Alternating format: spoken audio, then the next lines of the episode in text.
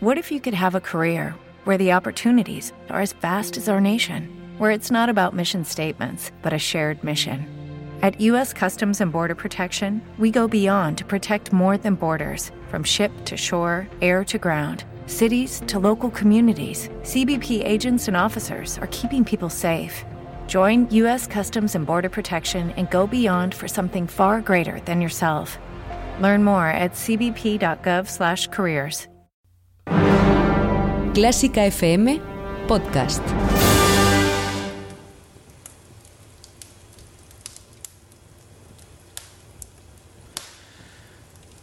Buen día a todos. ¿Qué tal? Bienvenidos a El Ático de hoy, en un día tan especial. Perdona que lo tengamos todo así, allí hay sitio todavía. Allí al... Sí, al lado de la chimenea. Allí, allí os podéis sentar si queréis. Es 31 de diciembre, es Nochevieja, y es sin duda un programa especial. Cuando llega este día siempre se mira en dos direcciones, hacia atrás, hacia el 2018, y hacia adelante, hacia lo que vendrá en nuestro 2019. Y eso vamos a hacer hoy, vamos a homenajear lo que en 2018 ha cumplido décadas o centenarios y vamos, por supuesto, a intentar entrar en el 2019 de la mejor de las maneras. Pasad, pasad. Allí sitio, sí, allí, al lado de- del árbol. Allí. Bueno, y está, por supuesto, en este día conmigo aquí Ana Laura Iglesias. Muy buenas. ¿Qué tal, Mario? ¿Te gusta la noche vieja, tía? Me encanta, yo soy muy navideña en general. Bueno, pues entonces hoy lo vas a disfrutar, espero y creo. Bueno, y sea el día que sea, siempre estamos atentos de las redes sociales, ¿no? Ahí sigue todo muy activo y muy presente. Puedes escribirnos a WhatsApp en el número 722254197 o si lo prefieres al email contacto arroba clásicafmradio.com. También estamos en Facebook, en Instagram y en Twitter con el nombre arroba clásicafmradio.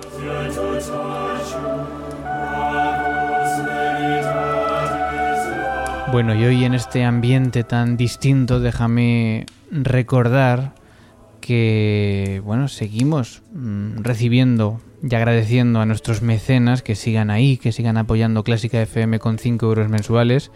Y por supuesto, en 2019 vamos a seguir también donando el 10% de lo recaudado al proyecto Músico Social de la Nota.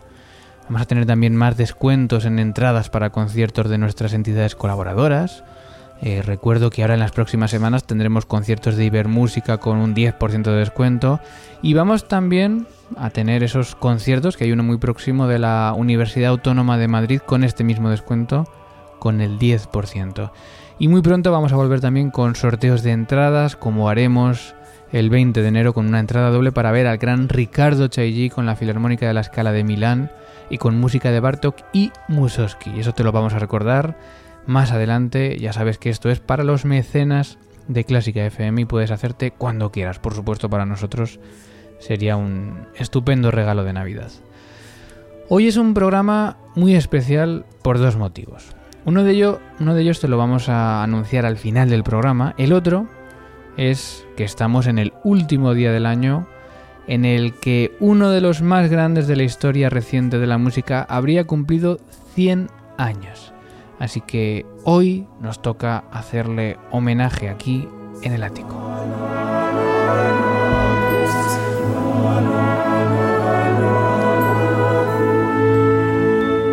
El Ático, con Mario Mora y Ana Laura Iglesias. El próximo anuncio publicitario contiene ventajas y descuentos para los mecenas de Clásica FM. El próximo día 11 de enero, a las 19.30 horas, Gitanas y Musas en el Auditorio Nacional. No te pierdas este fantástico concierto que tiene a la mujer como fuente de inspiración en las obras de Richard Strauss, La mujer sin sombra y El caballero de la rosa, y el estreno de Bohemian Grill, de William Balfe. Disfruta del ciclo de grandes autores e intérpretes de la música de la Universidad Autónoma de Madrid con la Orquesta Sinfónica Verum, bajo la batuta de Miguel Romea. Y ya sabes, hazte mecenas de Clásica FM por solo 5 euros mensuales y disfruta de ventajas y descuentos en decenas de productos y conciertos. Descubre a Flamenclass, flamenco y ópera en armonía. Elena Greandia, soprano internacional de voz lírica y alma flamenca, por primera vez une la música clásica y el flamenco en un maridaje que acerca estos dos estilos a todos los públicos. Puedes seguir su trabajo en greandia.com.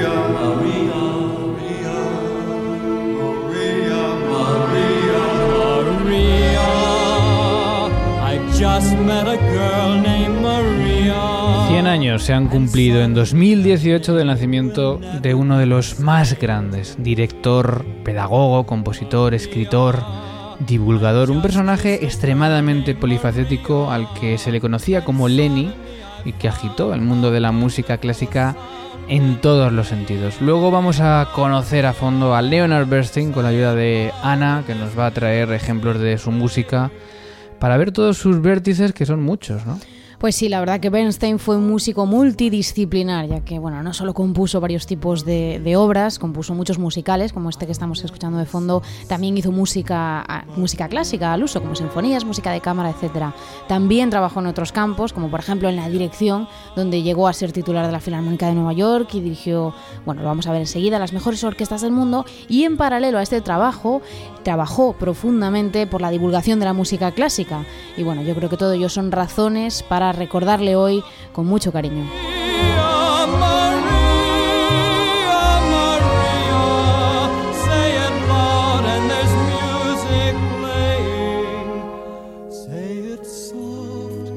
It's almost like praying, Maria. I'll never stop saying, Maria.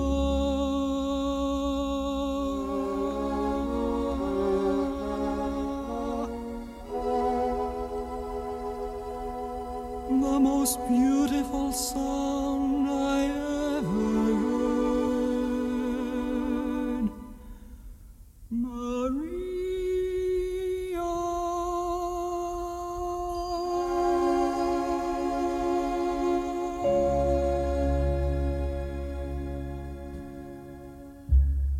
Bueno, precioso ese María. No solemos escuchar este tipo de música en el ático, pero hoy más que nunca eh, hay que homenajear a este pues eh, especial personaje del mundo de la música que es Leonard Bernstein.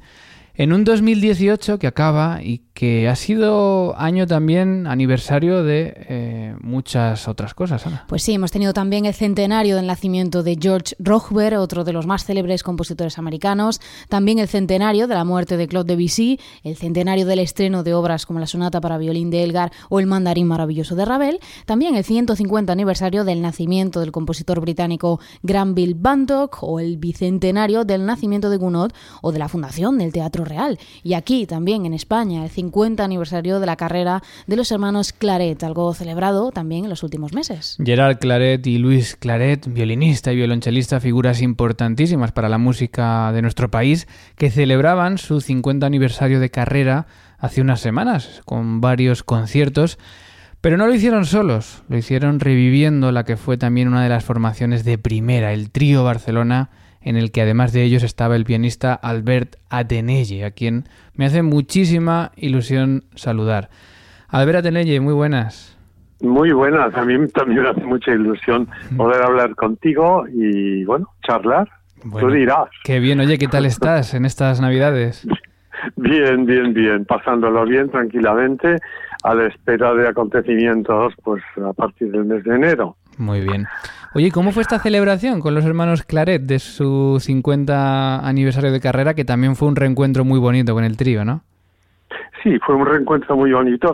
Fíjate que hacía 24 años que no habíamos tocado juntos.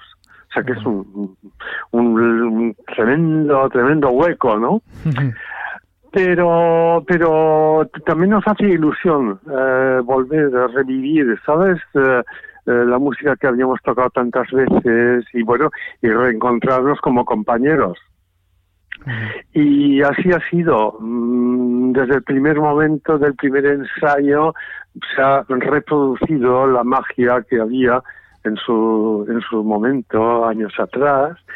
y lo hemos pasado muy bien. La verdad es que nos lo hemos pasado muy bien y nos ha quedado pues como un sabor de boca excelente. Pues fue un trío que se formó pues hace unos 40 años más o menos, ¿no? ¿Recuerdas cómo, cuándo, de qué forma os juntasteis? Mira, te diré que fue fue una época de, de, grandes novedades para nosotros porque no solo mm, no solo fundamos pues el trío Barcelona mm, para los conciertos, sino que también simultáneamente y creamos la Escuela de Música de Barcelona y también el Festival Internacional de Vic. O sea que todo esto pasó en 1981-82. O sea que hace muchísimo tiempo, pero yo te digo, fue una época de, actividad muy febril por parte nuestra y la verdad es que todo esto pues ha ido dando unos resultados por una parte, en la trayectoria del trío de Barcelona como, como formación camerística, pero también en cuanto a la Escuela de Música de Barcelona, que ha formado una infinidad de, de, excelentes músicos que actualmente pues están por ahí trabajando. Está bien. El trío, eh, bueno, tú me has dicho que lo dejasteis hace unos 24, 25 años. La escuela sí que siguió adelante y sigue adelante. Sí, sí, sí, por supuesto. Y sigue adelante y, y seguimos trabajando en ella. Y ya te digo, mm, en este sentido, pues la actividad que hemos llevado en la escuela ha, producido, la verdad, una gran cantidad de, excelentes músicos. Hmm. Oye, ¿recuerdas por qué, en qué momento tenéis que cesar esa actividad del trío? ¿Es, supongo que a lo mejor por, por demasiado trabajo de cada uno o qué es lo que sucede? Sí. Exactamente, exactamente por esto. Es que llegaba un momento en, el que cada cual también quería desarrollar al máximo su carrera, su carrera particular, no, no, no únicamente la de la formación, pero claro, no es posible hacer las dos cosas a la vez. Mm, tú también sabes que una formación estable de cámara requiere un trabajo constante de ensayo y mm, es, como muy esclavo. Y entonces esto, pues eh, cada vez mm, tropezaba más con eh, otras actividades que nosotros teníamos individualmente y hubo que hacer un, bueno, una reflexión profunda y pensamos que era mejor parar la actividad del crío que, mm, bueno, que, que, se desinflase, ¿sabes? Esta eh, fue la, la, realidad. Bueno, 2018 ha sido también un año, hay que decir que Albert Atenello todo el mundo lo conoce, pero eh, la música española es parte muy importante de tu, de tu repertorio y, tenemos este año un, un CD de Granados eh, que yo te tengo que felicitar porque lo he podido escuchar, me parece una maravilla. Eh, supongo que tenías ganas también, ¿no?, de grabar estas goyescas. Sí, sí, la, verdad es que me hizo, me hizo mucha ilusión grabar, no sé, las tres obras que considero las más importantes para el piano español, ¿no? Como puede ser la suite Iberia, eh, goyescas y también las variaciones sobre un tema de Chopin de Montpau, eh, música callada especialmente, entonces, es, es un poco, no sé, los tres compositores a los que he dedicado una atención especial y que me ha encantado poder grabarlos y, bueno, mira, dejar, dejar una huella en este sentido. Mm, no, una huella importante, sin duda. Bueno, decíamos al principio del programa que en días como estos, en temporadas como estas, siempre se mira hacia detrás y hacia adelante. Poco, poco, en poco momento se mira en, hoy en día, ¿no? Y hemos mirado en tu, en tu caso ya 2018, pero queremos también mirar hacia adelante. Primero, ¿qué, ¿qué tienes en ese 2019 que te hace especial ilusión? ¿Qué hay por delante? ¿Qué proyectos tienes que te gustaría destacar? Pues mira, eh, yo te diría que lo, primero que tengo ahora en, enero, tengo un viaje a, Hong Kong para, para participar en el jurado de un concurso importante que hay allí de piano, pero también también para dar tres conciertos a, los que llevaré, por supuesto, a Granados, a Monpou y a Levis conmigo, ¿no? En la maleta. Entonces, este es el primer proyecto que realmente pues me, ilusiona mucho porque no he estado nunca en Hong Kong, pero eh, es una manera de, acercarme a, la gran industria mm, de fabricación de pianistas, ¿sabes? Tengo mucha curiosidad por verlos de cerca. Entonces, esto es lo primero. Luego, pues estoy eh, en, en de jugar en concursos, eh, luego tengo unos conciertos, no sé, hay un poco de todo y todo esto pues simultaneado con mi, mi actividad docente, claro. Bueno, y mirando también al 2019, ya para, para acabar, Sí, ¿cuál es tu sí. deseo para este año, tanto en lo personal como luego también para el mundo de la música? ¿Qué te gustaría que en 2019 se alcanzase también en, en la música? Oh, sabes, Eh, me gustaría, me gustaría que, que, la, que la gente joven encontrase, mm, no, la gente joven, ¿no? Que, que se está formando y los que se han formado recientemente, que encuentren un camino eh, dentro de dentro de su profesión que les eh, dé alegría y que les dé, no sé, la, un- razón por la cual vivir. Qué bonito. Pues eh, nos quedamos con esas palabras que yo creo que son, son perfectas para un día como hoy también para, para empezar con ilusión el próximo año. Bueno, nos vamos a quedar escuchando, Albert, un- el final de, de uno de los tríos de Borsa que grabáis con el trío Barcelona Ah, en, en vuestro CD. Y te deseamos lo mejor para este 2019. Nos alegramos mucho de haber hablado contigo, Albert. Un fuerte abrazo. Y igualmente digo un abrazo fuerte. Hasta luego.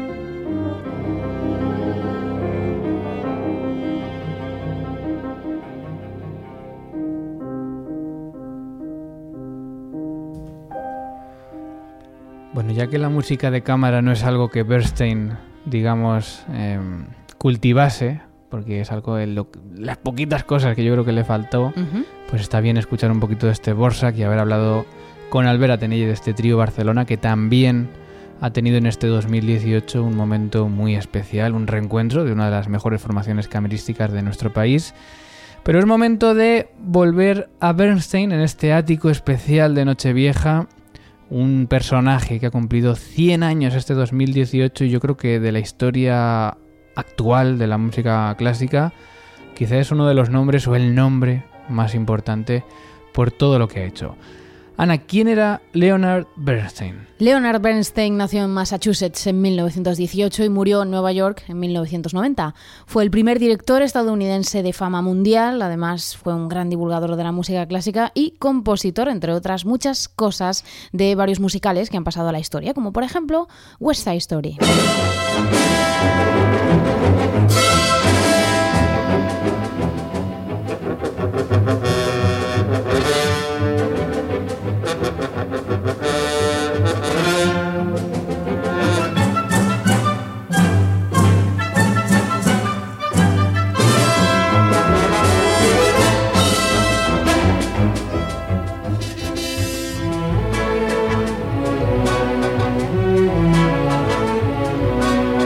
Quizá una de sus obras eh, más conocidas porque se ha llevado también mucho a la televisión, hay películas con la misma música, con el mismo musical y esto ha hecho también que llegue a, a todos los tiempos. Y es, eh, yo creo que de los musicales incluso más famosos de todos los tiempos. Sí, la verdad es que sí. Este musical de 1957, en el Bernstein quiso, hacer una especie de versión de Romeo y Julieta, pero ambientada en el corazón de Manhattan. Una mezcla, desde luego, explosiva y que la ha llevado a la fama mundial. Este musical se sigue haciendo en todo el mundo. De hecho, actualmente se puede ver, se puede escuchar y disfrutar en el Teatro Calderón Ah, de cierto. Madrid. Sí, el- la versión original, dicen. Sí, con- exactamente la original, así que recomendamos desde aquí aquí a todo el mundo que pueda ir a verla. Y bueno, además de esta famosa obertura que estamos escuchando de fondo, nos ha dejado también músicas universales como ese famoso María que hemos escuchado al principio del programa. Y que se adelanta también en esta obertura de West Side Story que estamos escuchando.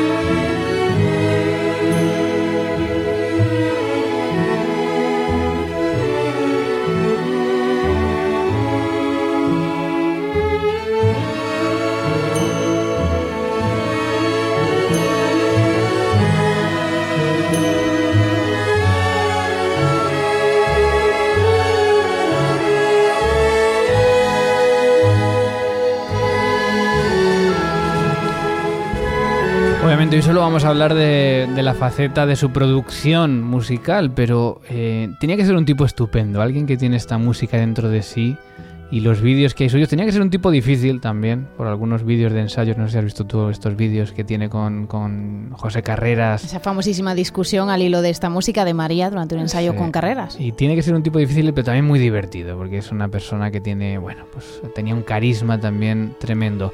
Pero no solo se movió en el mundo de los musicales. ¿no? Pues sí, otra de sus pasiones fue la dirección de orquesta. Fue titular, como decíamos antes, de la Filarmónica de Nueva York durante, bueno, prácticamente toda su vida.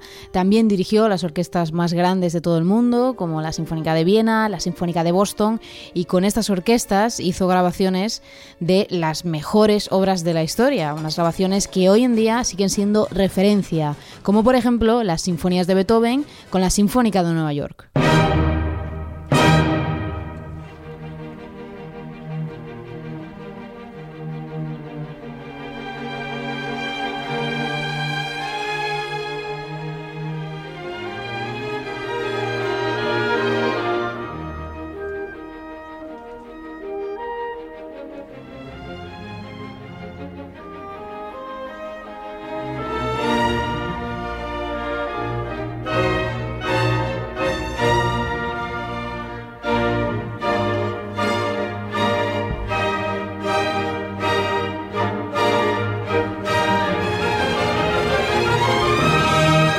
Por poner un ejemplo, pero hay, yo no sé la cantidad de grabaciones que hizo Bernstein que son referencia. Eh, yo creo que todos los ciclos de sinfonías, todos los ciclos grandes, a partir de Beethoven, eh, sobre todo ya metiéndose con Mahler, con Bruckner y con este tipo de compositores, están hechos.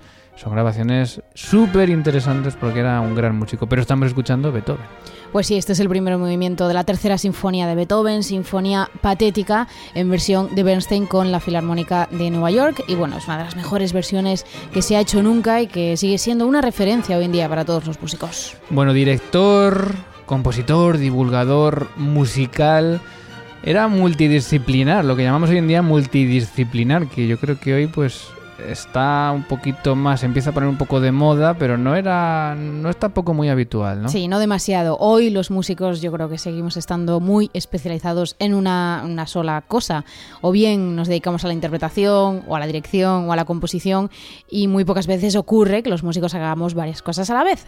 Y eso por no hablar de la divulgación musical, un asunto en el que yo creo que los músicos tenemos mucho que aprender de Bernstein, ya que bueno, él no solo escribió varios libros o impartió conferencias en sitios como la Universidad de Harvard, nada más y nada menos, sino que en los años 50 realizó un programa de televisión en la CBS, una cadena estadounidense, en la que iba comentando las obras que después interpretaban este programa allí en directo con la orquesta. Bueno, son programas interesantísimos, yo recomiendo a todos que busquéis, algunos están en YouTube porque los echaron en la 2 de televisión española hace mucho tiempo, luego dejó la, la casa de comprarlos, por desgracia porque esos están subtitulados en español. Y si no, pues están por ahí, son interesantísimos. Yo creo que nadie ha hecho algo parecido como lo que hizo Bernstein con, estos programas de la CBS en Nueva York. Bueno, eh, estamos hablando de su faceta como compositor de musicales, como director de orquesta, como divulgador, pero también fue compositor de lo que llamaríamos música clásica, es decir, música sinfónica en sí. Sí, esta quizás es su faceta menos valorada, la de compositor de música clásica, música estándar, por así decirlo. Vamos a escuchar ahora su peculiar sinfonía número 2, una sinfonía titulada La Edad de la Ansiedad. Y bueno, es una obra que está escrita para piano y orquesta, a pesar de titularse Sinfonía. Bernstein la compuso en 1949 durante los viajes que realizó entre Estados Unidos e Israel y sí que refleja un estilo con grandes influencias del jazz y también del blues.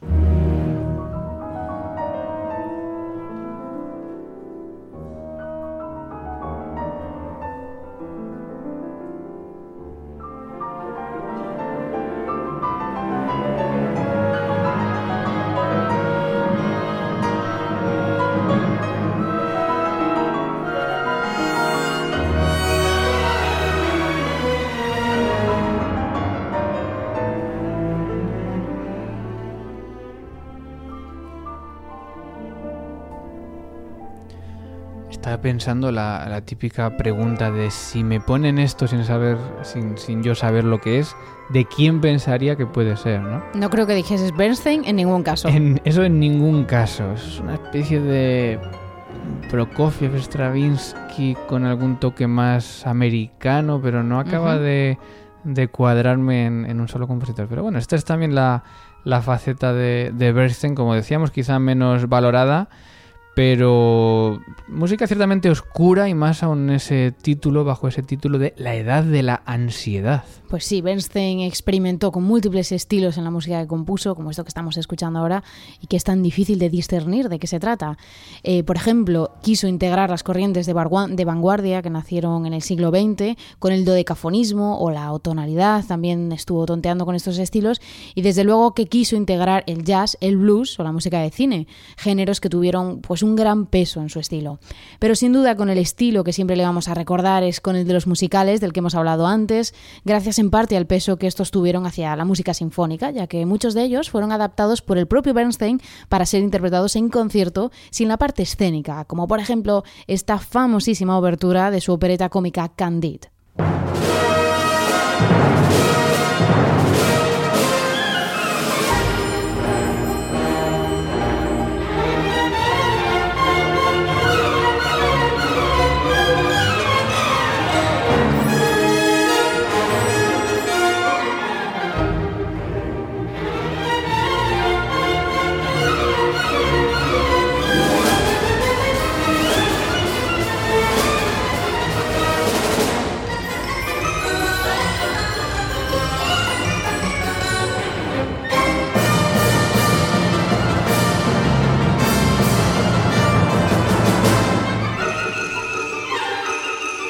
Bueno, yo creo que es la faceta que más se disfruta porque también era muy original. Al fin y al cabo, lo que hacía para mm, lo que digamos música clásica está más encasillado en lo que hacían cualquiera de los compositores, pero esto era muy único, esto lo hacía él y solo él, ¿no? Sí, la verdad que es una música única y que se disfruta mucho cuando se escucha. Oye, ¿huele a quemado el pavo? No me digas. ¿El pavo? Pues a ver si va a ser eso.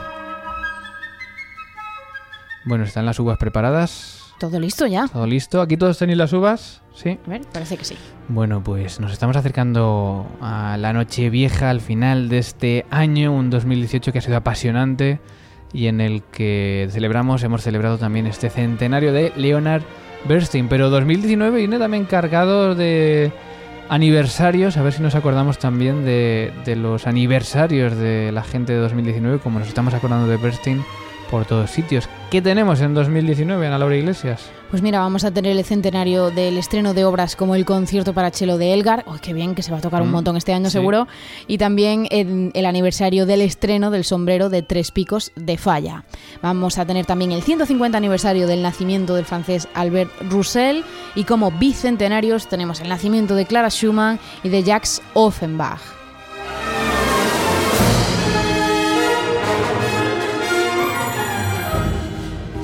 Sería también bonito hacerle muchos homenajes a Clara Schumann, ya que poco a poco se va rescatando cada vez más del olvido. Esta es una buena oportunidad en 2019 para acordarnos de ella todavía más.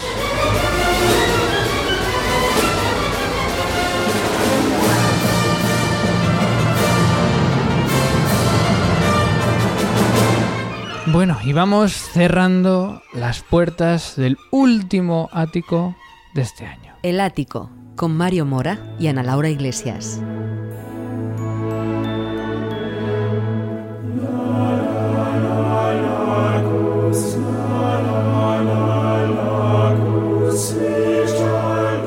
Y antes de irnos hay que, hay que dar una explicación, porque quizá algún oyente ávido y atento que estaba escuchando al principio con toda la atención este programa, se ha dado cuenta que hemos dicho que era un programa especial por algo que íbamos a contar al final del programa.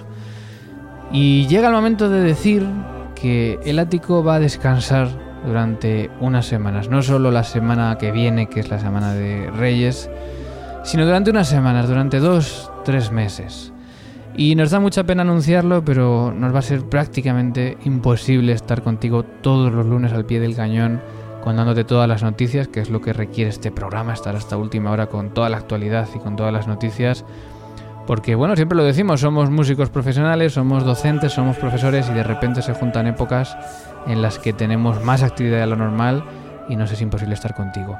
Así que vamos a dejar descansar un poquito a la actualidad musical en los podcasts de Clásica FM, pero no vamos a dejaros solo los lunes. Vamos a seguir cada lunes aquí contigo, Ana Laura Iglesias y quien te habla, Mario Mora, con un nuevo formato que no es nuevo, porque vuelve, hace ya tres años que lo teníamos, tres años por lo menos, ¿no? Que lo teníamos Sí, guardado en el el principio. cajón, que es el duelo, el duelo de Clásica FM que vuelve el próximo 14 de enero. ¿Qué es el duelo? Bueno, pues una lucha a muerte entre dos compositores cada programa y vamos a empezar con Mozart y Salieri. Así que ve pensándote quién te pides, Ana, porque cada uno vamos a elegir a uno y vamos a luchar. ¿Voy a poder elegir? Mm, Te voy a dejar elegir. Bueno, lo tengo claro. A ver, a ver, a ver si eliges a Salieri. Y me lo pones fácil. Dudo. Vamos a luchar a ver quién es el mejor compositor con sus músicas. Así que a partir del lunes 14 de enero y durante varias semanas, todavía no sabemos cuántas, vas a tener cada lunes un nuevo podcast de El Duelo con Mario Mora y con Ana Laura Iglesias. Y por supuesto, este no es el último programa de la historia del ático, este ático 215 especial Nochevieja, sino que va a volver. Esperemos que allá por marzo, como mucho abril, estaremos de nuevo con toda la actualidad musical.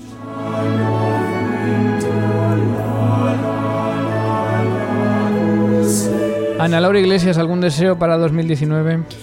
Bueno, pues yo creo que me quedo con que cada vez más personas conozcan la música clásica, se animen a ir a los conciertos, a los escenarios, a apoyar a esos músicos que seguimos tocando en directo y simplemente que, que cada vez más personas puedan disfrutar de esta música maravillosa. Bueno, y que tú y que todos los oyentes seáis felices, rodeados de la mejor música del mundo. Gracias Ana y feliz eh, año, feliz 2019. Igualmente, Mario. Y un saludo de quien te habla, de Mario Mora. Feliz año a todos, feliz 2019 con mis mejores deseos. Adiós.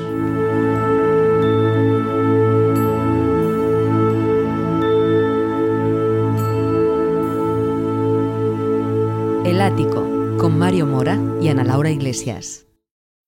Every day, we rise, challenging ourselves to work for what we believe in. At U.S. Border Patrol, protecting our borders is more than a job, it's a calling. Agents answer the call, working together to keep our country and communities safe. If you're ready for a new mission, join U.S. Border Patrol and go beyond. Learn more at slash careers.